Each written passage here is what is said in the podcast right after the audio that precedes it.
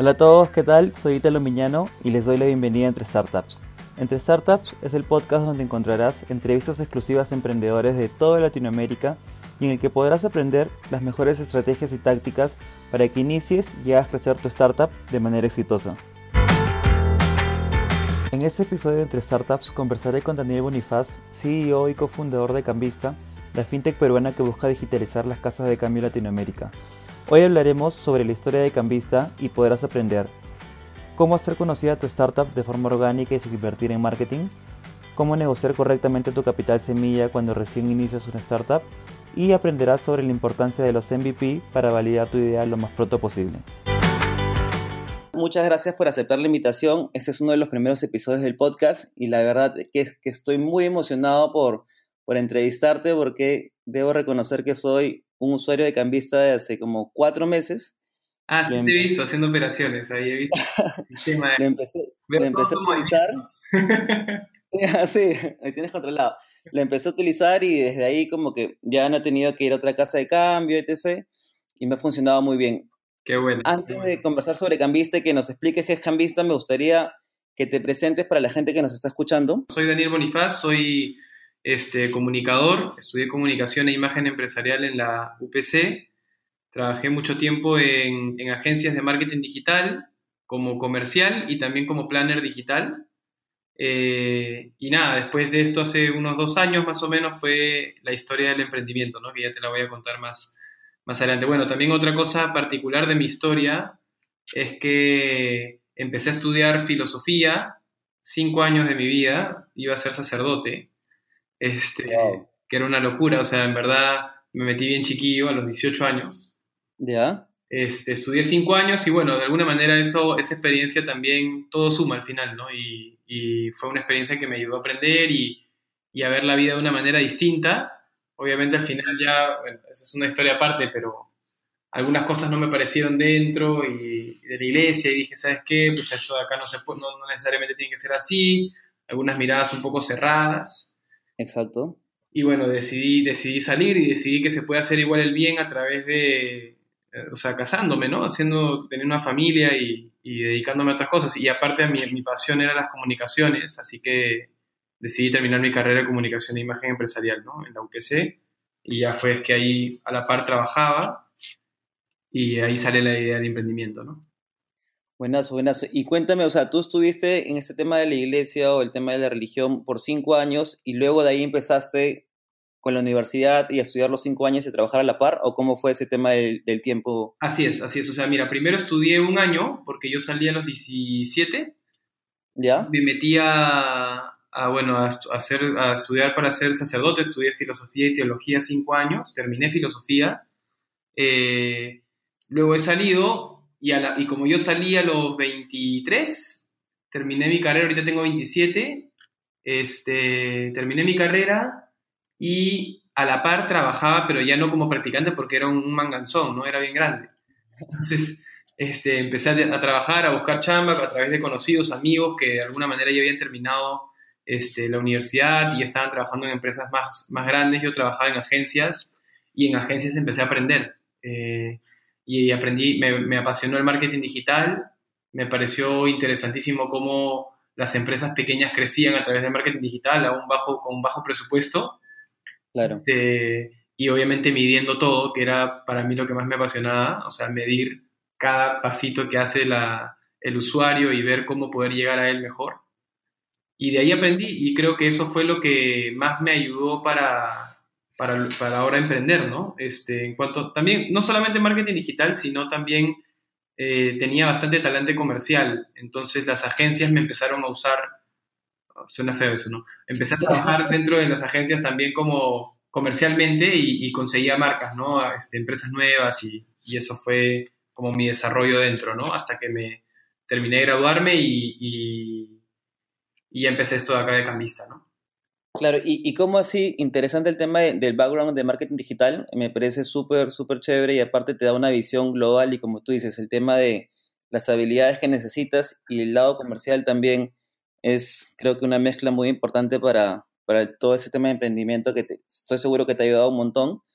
Y te quería preguntar cómo, O sea, ¿te imaginabas emprender algo saliendo de ese trabajo? ¿Venías con algunas ideas desde antes? ¿Alguna vez te imaginaste emprender alguna startup tú solo? ¿O cuál era tu visión? ¿O cómo pasó ese momento de revelación, por decirlo así? Mira, mi visión en verdad empezó como algo medio como, a ver, ¿cómo decirlo? Todos ya estaban a nivel corporativo eh, mucho más avanzado que yo. Entonces yo decía, pucha, no puede ser que yo tenga que depender de un título o de una maestría o lo que sea para poder eh, crecer, ¿no? Ese era un poco, un poco mi, mi, primer razonamiento eh, y decían, no puede, o sea, no puede ser que, que el Perú sea tan como eh, cerrado y a veces obviamente la sociedad te ve y si no tienes un título, escúchame, no, no, gracias, ¿no? Saludos. Pero yo no, yo no sentía como que, que tenía que pasar por todo eso, yo quería, ¿sabes qué? Emprender. Yo no me imaginaba, yo no me imaginaba la verdad y menos me imaginaba hacer algo de finanzas. o sea, claro. soy comunicador, no tengo nada que ver con finanzas y al final, bueno, tuve que aprender, pero, pero bueno, no tenía idea. Y en el paso, en este, en este razonamiento de querer hacer algo, sí tenía mucha idea de que hoy en día eh, los negocios escalables son servicios que se digitalizan. Entonces, eh, yo tenía la idea de un lavado, lavado de autos, pero estilo Uber, que en la cual junte a gente que lava autos que esté cercana al lugar para que vayan a tu casa a lavarlos. Esa era mi idea y ya tenía incluso el nombre, o sea, se llamaba Lavandeando. Este, el nombre y todo. Tenía el nombre y todo y, y justo en ese, en ese plan, en esa idea, es que me junto con mi, mi, mi actual socio y es mi mejor amigo del colegio, eh, se llama Paulo, y él, él de alguna manera también tenía la misma idea, venía de su maestría de Australia, tenía una idea de digitalizar algún servicio y él me dijo, bueno, yo le conté mi idea de, hacer esto de lavandeando y me dijo, pucha, yo ahorita tengo un problema que es no poder cambiar plata, o sea, no podía cambiar dinero eh, en la calle porque le daba miedo las noticias que veía en, la televisión y todo justo llegando a Australia que no, no, tenía idea de eso. Y por otro lado, el banco eh, le iba a sacar mucho dinero por, por el tipo de cambio, ¿no? Y era muy caro. Entonces él decía, ¿por qué no hay algo tan seguro como un banco e igual de barato que un cambista, ¿no? Exacto. Y yo dije, pucha, buena idea, o sea, justo me acuerdo que fue subiendo, de, o sea, habíamos ido a correr tabla acá en la Costa Verde y estábamos subiendo y veíamos a los cambistas ahí en Miraflores eh, y justo estaba, estaba de, moda la noticia que habían votado a los cambistas de San Isidro, o sea, como que había un montón, como que era el timing, ¿no? Y dije, pucha, esta cuestión, o sea, lo de la bandera no puede esperar, este, bueno, en paréntesis, eh, salió una, una, empresa parecida a la Bandeando que se llama Wiz, si no me equivoco. Es, Qué buenaza, es, es, es, muy chévere. Es de una persona que conozco también. Eh, pasaste el dato. Sí, ya pasé el dato, para, le, le hice propaganda. Este, pero bueno, la cosa es que dijimos, ok, hagamos una casa de cambio. ¿Cómo se hace esta vaina? O sea, ¿cómo es el modelo de ingresos? ¿Cómo es que un cambista gana? ¿De dónde saca el tipo de cambio? Con quién se fondea, o sea, eran un montón de preguntas que no sabíamos, ¿no? Claro, y, en ese momento tú estabas trabajando, ya habías dejado de trabajar sí, y Sí, en ese momento trabajaba en una empresa, eh, o sea, recién había salido de una empresa de marketing digital. Ya. Y estaba empezando a trabajar en, unos meses recién tenía en una empresa de decoración, porque le estaba pasando mal ahí. Una empresa de decoración, eh, Deco Studio se llamaba, y le manejaba todo el marketing digital a esa empresa. Este, era una boutique de decoración y yo pues, estaba sufriéndola porque, o sea, yo odio, no, es que, no, no, no es que me, no me guste la decoración ya, pero no es, mi, no es lo mío, ¿no? Claro, Y, y, dije, pucha, hagámoslo, ¿no? Hagamos algo nuevo eh, y yo lo quiero poner. En ese momento, lo, yo soy bien arriesgado, ¿ya? O sea, Pablo creo que es más precavido en ese sentido y él de alguna manera se amarró de trabajar en Deloitte en Australia y él regresó a trabajar unos tres meses.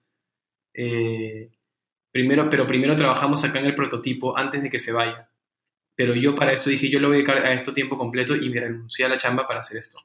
En una, te dedicaste, voy con todo. Sí, 100%, y, el, y lo, lo, loco era que la gente no creía, pues, o sea, como que decía, escucha, me vas a perder la única seguridad que tenías, que... Yo dije, escucha, no tengo nada que perder. claro. Si es, que, si es que no me va bien, aprenderé y así volveré a hacerlo, ¿no? Con otro proyecto, pero, pero me gusta esto de emprender. Y, y, fue así que renuncié y con Pablo empezamos a hacer el prototipo. Él tenía unos meses acá en Lima y de ahí tenía que volver a Australia a trabajar por la maestría. Eh, y yo me quedé encargado acá, por eso yo también me quedé como gerente general. Yo lo que le dije a Pablo es, mira, yo no sé temas de finanzas, pero yo sí creo que se necesita un nexo o un puente entre las finanzas y las personas de a pie. Y yo creo que puedo hacer eso, o sea, puedo, puedo convertir esos términos que son como raros, que la gente no entiende, como que hacerlos más amigables, ¿no? Y, y que la gente pueda entender y ser lo más sencillo y amigable posible con la plataforma. Y así fue. y, y, esa, ese, ese, tema de la idea de cuando nació la empresa, más o menos, ¿por qué fecha fue? ¿2017? 2016? En, septiembre del 2016 fue la idea. O sea, primero hicimos el prototipo, el MVP. Eh, en cuanto a línea de tiempo, hicimos el MVP teníamos un prototipo, se lo mandamos a un programador en Luxemburgo, me acuerdo, porque lo contactamos a través de Upwork, que es una plataforma donde hay programadores y diseñadores que son obviamente mucho más baratos y te cobran por hitos. Ajá. Le, al, de Luxemburgo le dijimos, haznos esta plataforma, que no sé qué cosa, hazla, ¿no? Y él la iba desarrollando mientras que nosotros veíamos todos los papeles, averiguar cosas de, legales, el modelo de negocio en sí, pucha, íbamos con los cambistas, hacíamos encuestas a las personas, o sea, Claro, y, eso te iba a preguntar, o sea, porque ahora, no sé, creo, creo yo que es muy común este año, desde este año, de repente finales de, del año pasado, todo este tema de metodologías, de trabajar con MVPs, de hacer, no sé, ideas Human Center, Design y todo esto, pero ¿cómo ustedes lo implementaron desde el 2016? O sea, ¿fue naturaleza, fue lógica, fue instinto o fue como que no, hay que trabajar bajo esta metodología, probemos un prototipo, testemos, iteremos, ¿cómo, cómo fue todo este tema? Sí, es una buena pregunta. Mira, yo, yo, o sea, lo que hacíamos era, no es que usábamos como que toda la metodología normalmente de design thinking y tipo, estilos de metodología de emprendimiento, sino que extraíamos herramientas que nos podían servir de, de acuerdo a la realidad, ¿no? Por ejemplo, algunas herramientas que usamos fue el Customer Journey, este, el mapa de empatías, que sí fue bastante importante, sobre todo para conocer al cliente y saber más o menos qué es lo que oye, qué es lo que escucha, qué mira, ¿no? Es todo, el, todo, todo, todo un esquema para poder eh, determinar bien nuestro público objetivo. Hicimos un Canva, que es básico, yo creo que el Canva te ayuda a ordenarte desde el comienzo, eh, que nos sirvió bastante. De ahí, ¿qué más? Bueno, el MVP lo, lo, hicimos, hicimos un prototipo básico y en verdad lo hicimos en una, era un borrador bastante, en un mock-up de la página web. Nos inspiramos en algunas este, empresas internacionales como TransferWise y Cantox, eh, Buenazo. ¿Y el MVP era funcional o era un tema más de prototipo para ver como que las impresiones, imágenes, una idea, o ya funcionaba en su primer MVP? MVP no funcionaba, o sea, era, una, un prototipo de imágenes y eso se lo pasamos al programador que era un crack, el de Luxemburgo. Y se convirtió en algo más este, usa, o sea, utilizable, ¿no? Este, y es cuando ahí, en, en enero, o sea, nosotros constituimos la empresa en noviembre, noviembre, sí, y en enero empezamos, lanzamos el prototipo con gente de confianza. Claro, amigos y familiares. Así es. Lo primero, o sea, antes de eso levantamos un montón de información, cuantificar el mercado, que era súper importante porque si no hay mercado, no hay, tu idea está en el aire, ¿no? Claro, no tienes eh, clientes. Cuantificas el mercado, haces encuestas también, o sea, contratamos a dos chicos que vayan a, a los centros comerciales a hacer encuestas y, y ver más o menos los resultados para ver, para, para ver si iba a funcionar la idea. Y en enero lanzamos el prototipo con gente de confianza. Lo interesante es que la gente de confianza prueba la plataforma y eh, le encanta el servicio. O sea, en verdad, la creo que cogimos un buen momento y se empezó a recomendar. Y ese prototipo que no estaba 100% terminado, eh, la gente se empezó a recomendar, el boca a boca fue muy potente y empezamos a tener ganancias en solamente en tipo de cambio.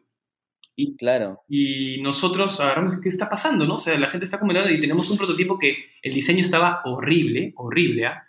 Eh, y la gente lo usaba. Me parecía loco cómo la gente confiaba en darnos su plata, en darnos su dinero, Siendo algo, siendo algo muy como delicado, ¿no? El tema del dinero. Y, una, y una pregunta, Daniel, hasta ese momento solamente eran los dos y bueno, tercerizaban el tema del programador y todo eso, pero ya había un tema de, no sé, buscar financiamiento, buscar este, mentores. Ya, éramos, éramos cuatro en verdad, lo que pasa es que éramos Pablo y yo. Pablo es ingeniero mecánico y yo soy comunicador. Dijimos, escúchame, necesitamos sí o sí economistas en el equipo, que crean como nosotros. Fue así que nos pasó, o sea, empezamos a contar la idea a economistas amigos y dos de ellos se sumaron al proyecto. son uno, eran unos cracks en economía y ellos vieron el tema del pricing, vieron el tema de riesgos, vieron eh, parte del modelo de negocio, este, todo eso como que nos ayudó a complementar. Yo creo que esa parte es importante del equipo, ¿no? Si tú tienes una buena idea, tienes que tener el equipo para desarrollarla, ¿no? Si, si tu empresa es tecnológica, tienes que tener un programador en el equipo, si tu empresa es de inmobiliaria, tienes que tener una persona que haya tenido experiencia en ese rubro, etcétera, ¿no? Claro, claro. Y en ese momento, o sea, hasta ahí, bueno, tú me dijiste que empezaron a ganar un poco por el tema del tipo de cambio, pero hasta ese momento fueron como cuatro o cinco meses, me imagino, sin recibir ningún sol, financiamiento, dedicándole full. duro y parejo al emprendimiento. Sí, yo le dedicaba full time eh, con un amigo economista eh, y pucha, nos recibíamos unos honorarios de 500 soles, creo, mensuales para sobrevivir. este, claro. Pero lo que hacíamos ahí fue, lo que hicimos ahí fue, por un lado, postular a Startup Perú del Ministerio de Producción, que tiene tres etapas ya, que es la, la generación de emprendimientos de ideas innovadoras, la segunda etapa que es emprendimientos dinámicos y la tercera que es emprendimientos de alto impacto. Eh, con las ideas innovadoras si tú, tú postulas con tu idea y tu MVP, muestras un estudio de mercado un poco, o sea, contundente. Prometedor. Así, prometedor, y puedes ganar hasta 50 mil soles. Nosotros ganamos 50 mil soles del Estado sin equity, o sea, no te quitan nada, te dan 50 mil soles. Eso fue muy importante para nosotros. Ahorita acabamos de ganar hace un mes eh, la segunda, que es eh, emprendimientos dinámicos, que te dan 140 mil soles. Buenazo, felicidades por eso. ¿ah? Sí, estamos felices ahí y queremos postular el próximo año a la de alto impacto que te da 500 mil soles, que eso también es, es, buenísimo. O sea, la idea es cómo el Ministerio de Producción te va apoyando y te va acompañando en el emprendimiento, ¿no? Eh, claro. Y por otro lado, nos pasó algo curioso, que fue que yo tenía algunos contactos por estudiar comunicaciones con, con prensa y había un ex profesor de, de periodismo que sabía que trabajaba en el comercio y le dije, profe, mira, pues ya tenemos esta cosa, este, le dije todas las oportunidades que estamos, todos los problemas que estamos solucionando, el tema de la informalidad, la inseguridad ciudadana, ¿no? Eh, y que aparte es un modelo que somos la primera casa de cambio digital en el Perú. Y él me dijo, eh, pucha, está bueno, lo voy a pasar tu idea por ahí. Me olvidé, pasaron dos semanas, nadie, no, o sea, nunca pasó nada, yo dije, pucha, ya fue. Y de la nada veo una operación de un tal se apellida Carranza, ya no me acuerdo su nombre, eh, que es el, ahora ya lo sé, es el director de economía, de la sección de economía y negocios del, del comercio, de todo economía y negocios del comercio. Te, estaba probando, a ver qué tal, funciona o no funciona. Yo le hice, o sea, le hicimos la operación como si fuera cualquier otra persona, ¿no? Eh, y le encantó. Y le dijo a, su, a la persona, a una chica, de, una periodista, que, que nos llame y nos hizo una entrevista y salimos en el comercio y eso fue un primer hito importante para, para la empresa porque la, o sea, la gente de alguna manera si te ve en prensa, eh, aquí en el Perú por lo menos, confía. Claro, te da más, le da más confianza a tus usuarios. Te da credibilidad. Y dijimos, esto es una buena opción, o sea, empezar a hacer más trabajo de PR y es de alguna manera orgánico porque tú estás yendo a solucionar un problema que es real en la, y estaba, eh, era el timing perfecto porque, bueno, estaba el tema de los cambistas, los asaltos, eh, y de alguna manera mostrar justamente que estamos yendo directamente a solucionar ese problema. Exacto. Entonces tú me, tú me contabas que los primeros, o sea, los primeros usuarios fueron como que amigos y familiares y luego fue creciendo poco a poco. ¿Hicieron algo más para traer más usuarios o por ahí se dedicaron primero a mejorar el producto? ¿Cómo fue esa etapa? ¿Cuáles fueron los siguientes pasos? Ahí, por lo del comercio, eh, hubo varios inversionistas interesados ahí empezaron a llover orgánicamente inversionistas que querían entrar a la compañía eh, y comprar algo de porcentaje de acciones.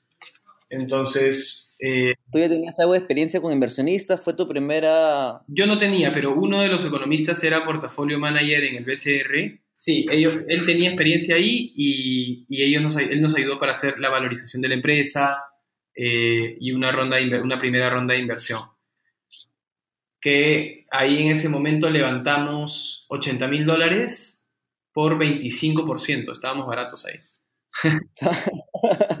hoy, en día, ¿cuánto, ¿en cuánto está valorizado Cambista? ¿Tienes ese dato? Es más o menos, o sea, estamos ya en la segunda ronda que la lanzamos recién en julio Eh, lo que pasa es que estamos valorizando no solamente en Perú, sino que queremos abrir en otros países. Eh, yo, yo estamos calculando que entre 10 y 12 millones de dólares. Buenazo, buenazo. ¿Y todo eso en un poco más de un año? Sí, un año y medio más o menos. Eso, buenazo, Vamos ahorita. Y bueno, hay algunos inversionistas que ya están interesados también en entrar en esa segunda ronda. Así que nada, la idea es levantar capital para internacionalizarnos. Y bueno, tenemos un plan de exit bien. Bueno, ya, les voy, ya te voy a contar ahí, pero todavía no, no llego ahí. Lo que hicimos antes es eh, mejorar el servicio y para eso era bien orgánico la cuestión. O sea, todos los que hacían una operación los llamábamos y les preguntábamos, escúchame, ¿en qué podemos mejorar? O sea, como que les pedíamos feedback a la gente y nos decían un montón de feedback y ahí te encontrabas de todo tipo de gente, gente que te puede ayudar en marketing, gente que te ayudaba en finanzas, gente que te ayudaba en eh, eh, la experiencia de usuario de, de la plataforma, todo, ¿no? Claro. Y la gente es muy, muy buena cuando le pides recomendaciones. O sea, es bien como crítica y eso nos ayudó. Y nos aprovechamos de eso para, para mejorar. Y contratamos a una diseñadora y la diseñadora nos armó una nueva web con otro diseño. Eh, y también aprovechamos Startup Perú para eh, hacer el app, porque la gente nos pedía un app. Perfecto. ¿Y hasta ahí más o menos cuánto era su cantidad de usuarios? ¿Tenían, no sé, mil usuarios, diez mil? Para el año pasado, a ver, yo tengo acá justo el Excel, o sea, más o menos teníamos, en septiembre ya habíamos cambiado 20 millones de soles. Que nos, nuestra meta era llegar a 20 millones de soles cambiados en diciembre. Y fue una locura porque llegamos unos tres meses antes. Eh, pero, Una fiesta en Cambista. Sí, pero en julio levantamos la primera ronda de inversión, que fue la de 80 mil dólares que te comento, y, entraron estos socios, bueno, somos, somos amigos ahora y, bueno, entraron en un buen momento, pero esos 80 mil dólares también nos sirvieron para, para crecer. Yo creo que de todas maneras, como un emprendimiento, se necesita una ronda de capital eh, inicial para poder avanzar. Y no solamente capital, sino smart money, ¿no? Que es eh, capital y también gente que te puede aportar en el negocio con, con su... Exacto, gente que sume, ¿no? Con otras habilidades. Así es, así es. Este, bueno, eso, eso, eso fue más o menos en, en cuanto ahí todo, cambiamos la, la web, la probamos, nos funcionaba y después, y a la par invertíamos un poquito en marketing digital, ¿no? Eh, que era lo que yo tenía un poco de experiencia, con lo poco que este, a lo comienzo solamente usábamos 300 soles para el marketing. Posteadas, le pedíamos un poco al post, ¿no? Y algunas, algunas cosas más. Y iba funcionando poco a poco, ¿no? Pero sí necesitas levantar capital porque es como una especie de, de ola, ¿no? O sea, como cuanto más capital levantas, la ola más, es como que se hunde más el mar y se levanta más ola, ¿no? Claro, y, hablando un poco de ese, ese, tema que me dices que es muy importante, el tema de levantar el capital, si podríamos profundizar un poco, ¿cuáles fueron como que las etapas? O sea, ¿qué, se tiene, qué tiene que hacer una startup que quiere levantar capital? Tú me dijiste, hablaste del tema de valorizarla, de la ronda de inversionistas, ¿me podrías contar un poco más sobre eso? Sí, claro. Eh, nosotros tenemos, eh, nosotros lo que hicimos fue, bueno, teníamos el economista que valorizó la compañía, bueno, en base a múltiplos, o sea, hay varias maneras de valorizarla, de valorizar la compañía él, bueno, él te, puede hablar mejor en temas de, finanzas, pero lo hace a través de múltiplos o a través de un benchmark de compañías similares, de cuánto, en base a la etapa, de cuánto han este, levantado. Por otro lado, sí es importante aliarse con alguna incubadora o aceleradora. Nosotros en ese momento conseguimos a Startup PC, que nos incubó para Startup Perú, eh, pero ahora hay pues Emprende UP, USIL, este, Ventures también está, creo. Angel Ventures, Endeavor, o sea, hay varias incubadoras que te ayuden a, a levantar capital rápido y te juntan con inversionistas, ¿no? Yo creo que la, de las más serias, eh, bueno, Emprende UP está haciendo un buen trabajo y, y, Endeavor, ¿no? Endeavor también está haciendo un trabajo excelente. Eh, bueno, otras incubadoras que están haciéndose nombre, la Startup PC está empezando a generar un buen nombre porque tienes este, startups que que le ha ido bastante bien, han ganado Startup Perú en las dos generaciones, así que está también prometiendo, ¿no? Angel Ventures también que había conocida, eh, sobre todo para Capital Semilla, levantar Capital Semilla. Y bueno, eso nos ayudó para conseguir esa gente. Los medios también te ayudan. Hay un montón de gente que quiere invertir en nuevos negocios. No sé si está de moda, yo creo que está de moda, pero también es algo, eh, yo creo que en, la en la elite limeña peruana hay gente que quiere invertir pero no sabe dónde. Y, está con plata. ¿Eh? La plata está para recogerla, nada más. Exacto, o sea, hay plata en el Perú, hay plata en el Perú, pero yo creo que falta experiencia de, de gente que invierta, ¿no? Este, en negocios. Y, claro, y ahí ustedes invierten por, por un equity, o sea, un porcentaje, todo está bien documentado, por acciones. ¿Cómo es esa parte legal? ¿Cómo la manejan? Esa parte, bueno, yo, yo ahí, mira, lo que dicen en este libro que te comento, este, que es bien interesante, que es el que donde leí el mito del creador de Canva, no me acuerdo el nombre del libro, pero lo tengo ahí en mi casa. Lo que dicen es, una empresa para ser exitosa, un emprendimiento para ser exitoso, tiene que eh, tener dos cosas, dos pilares muy importantes. Un buen estudio contable y un buen estudio de abogados. Porque, un, este, inversionista es un, es un zorro, pues. O sea, cualquier inversionista que ya tenga experiencia te va a querer comer, te va a querer almorzar. Entonces, tú tienes que tener siempre claro eh, cuáles son tus term sheets, ¿no? O sea, mis, tus términos y condiciones son estos, que tú puedas manejar la compañía es muy importante, o sea, que ellos no quieran llevarse eh, la mayoría del porcentaje al comienzo porque al final no va a ser tu sueño, sino va a ser el de él y no va a manejar la compañía como tú quieres. Lo ideal, yo diría, yo diría que de ahí aprendimos algo que es, vendimos mucho de la compañía. Eh, lo ideal es vender de 10 a 15% un capital semilla para empezar, para arrancar y escalar. 10 a 15% máximo, ¿no? Eh, nosotros vendimos 25 en ese momento, bueno, estábamos bien necesitados de capital. Eh, claro, no, pero o sea, esas son parte de las experiencias que, vas aprendiendo, ¿no? De, los, de, las, de las enseñanzas que te dejan emprender, o sea, y yo creo que es, tú has dicho algo muy importante, el tema de capital semilla, 15%, 25%, que han visto hoy por hoy, o sea, mi opinión personal tiene para crecer muchísimo, y ese 25% de acá un, un año crece un montón. Exacto, exacto, exacto. Sí, ese es el plan. O sea, la idea es, bueno, levantamos en ese momento capital, hemos esperado un tiempazo más para no volver a levantar justamente por ese motivo, pero la idea es eh, que tú tengas lo suficiente para escalar, ¿no? Y, bueno, si tienes que soltar lo que tienes que soltar, bueno, Google sé que soltó 10% en un cajero de, como de WOM, o sea, estaba en un cajero, le comentó la idea, una persona adelante escuchó y dijo, yo quiero invertir en esta idea, está buena, voy a invertir 10 mil dólares. Es cuando, o sea, cuando uno le pasa la situación es cuando realmente aprende y, y bueno, tiene, tiene el conocimiento después, ¿no? Claro, claro. Entonces, buenas, entonces vamos más o menos porque levantaron en la primera ronda inversionistas, mejoraron la página web, invirtieron en, en, en temas de canales digitales. ¿Qué canales utilizaron? Facebook, me comentabas principalmente. Este, canales principales fueron Facebook eh, y la, página web y Google. Esas dos, básicamente. Listo. Y a nivel, yo sé que, o sea, ustedes están como, están categorizadas como fintech, están trabajando un tema de finanzas con tecnología y sobre todo una industria, un sector que es el tipo de cambio que es medio delicado, me imagino, por el tema de, del banca, cómo es cómo manejaron el tema de las, de las leyes, regules, eh, la normativa que había en, esa, en esa zona.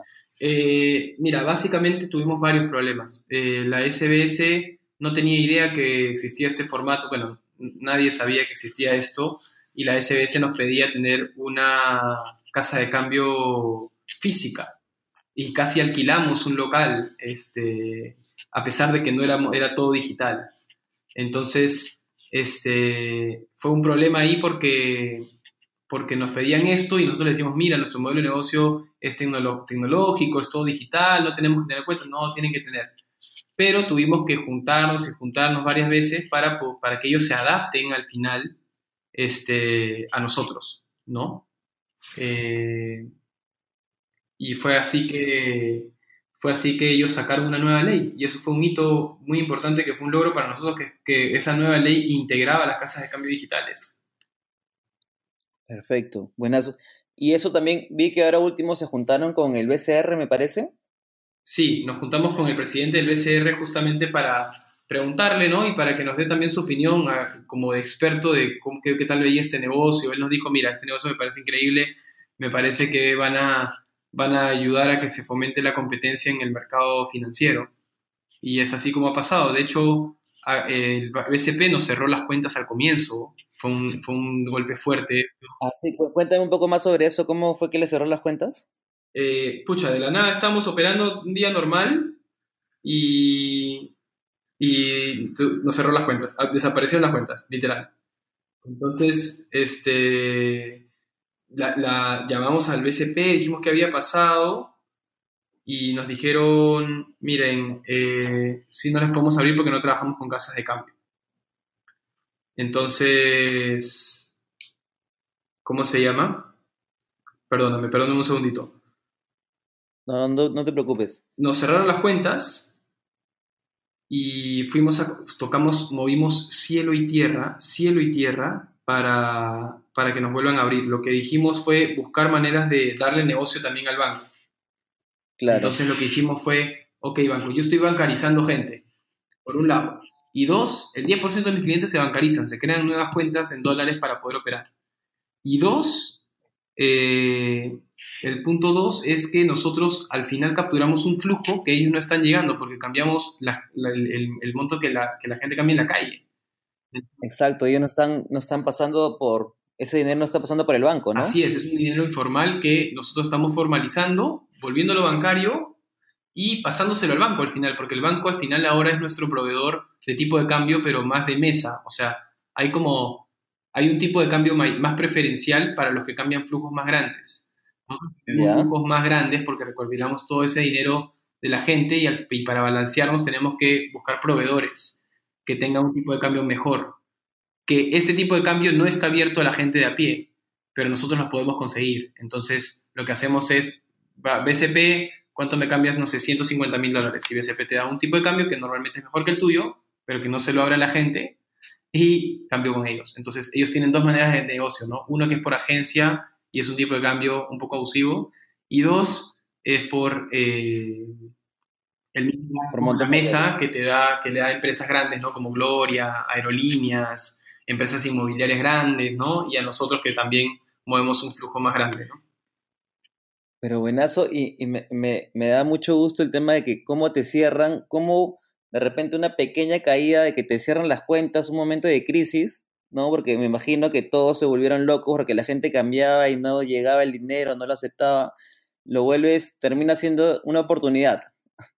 Así es, así es. En verdad fue una oportunidad para hacer negocios y, y es clave encontrar aliados, ¿no? Porque en el mapa uno siempre tiene que identificar cuáles van a ser sus públicos de interés y el, en el único público de interés no es solamente el cliente, sino es eh, esos aliados, bueno, la competencia también es, es, parte de eso, o sea, tienes que mapear todo para poder ver qué acciones tomar en, en estos casos, ¿no? Nosotros ya habíamos mapeado los bancos, pero no habíamos tomado una estrategia con ellos, pero la crisis nos sirvió para movernos rápido y reaccionar, ¿no?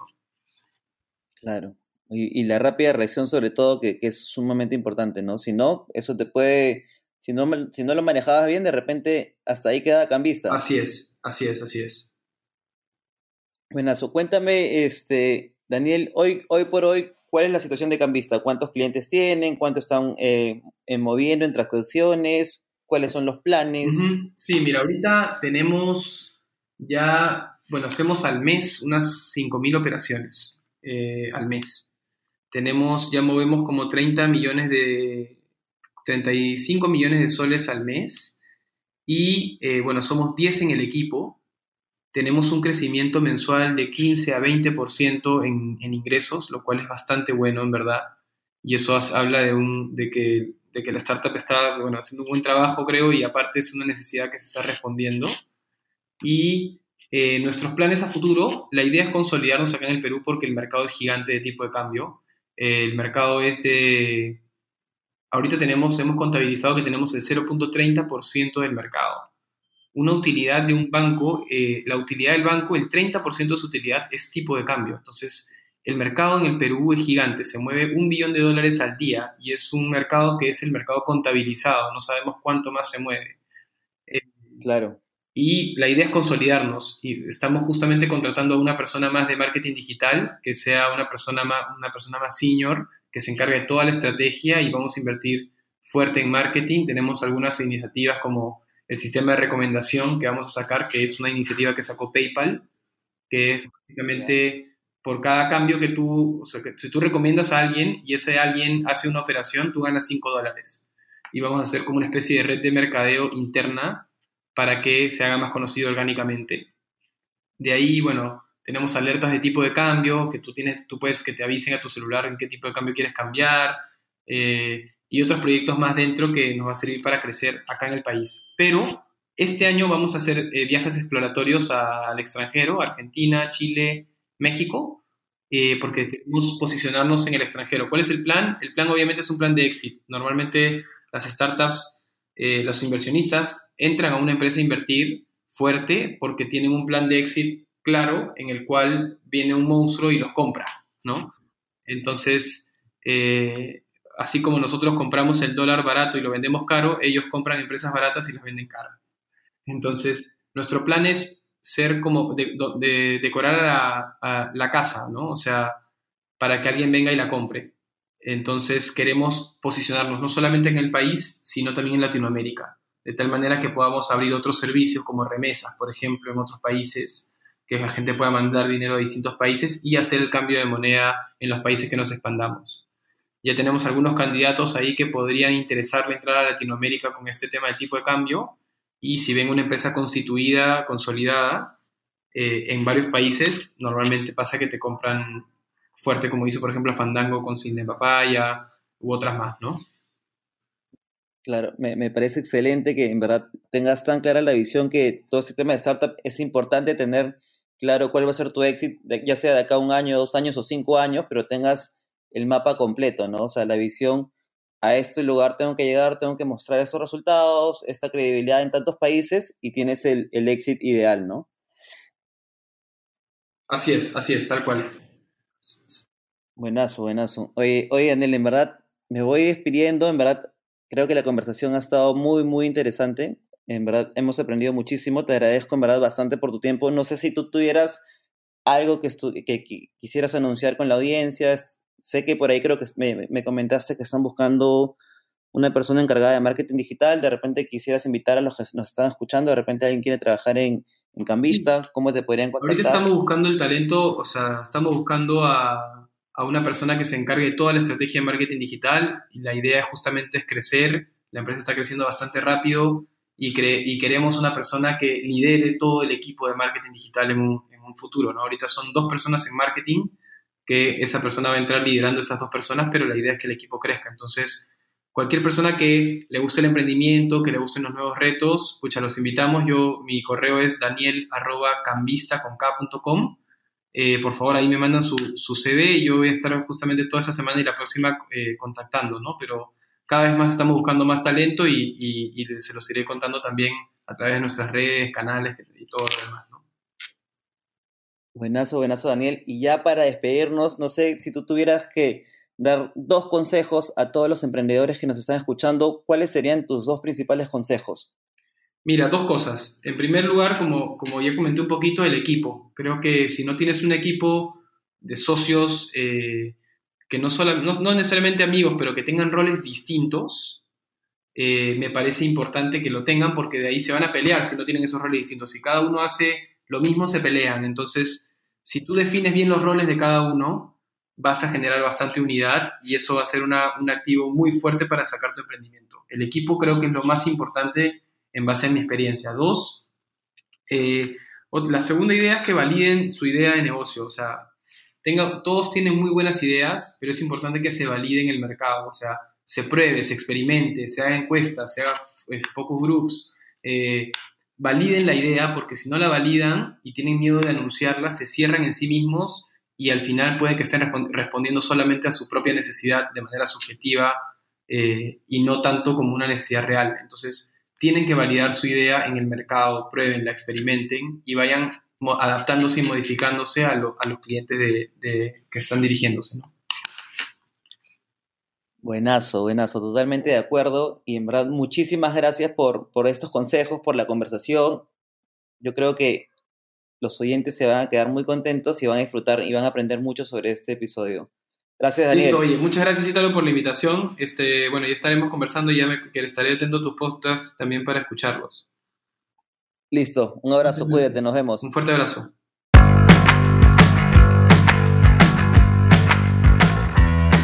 Si te gustó la entrevista que acabas de escuchar, te invito a seguirnos en Facebook e Instagram como Entre Startups y a suscribirte a nuestra lista de email en entrestartups.com para que te enteres de los lanzamientos de nuevos episodios.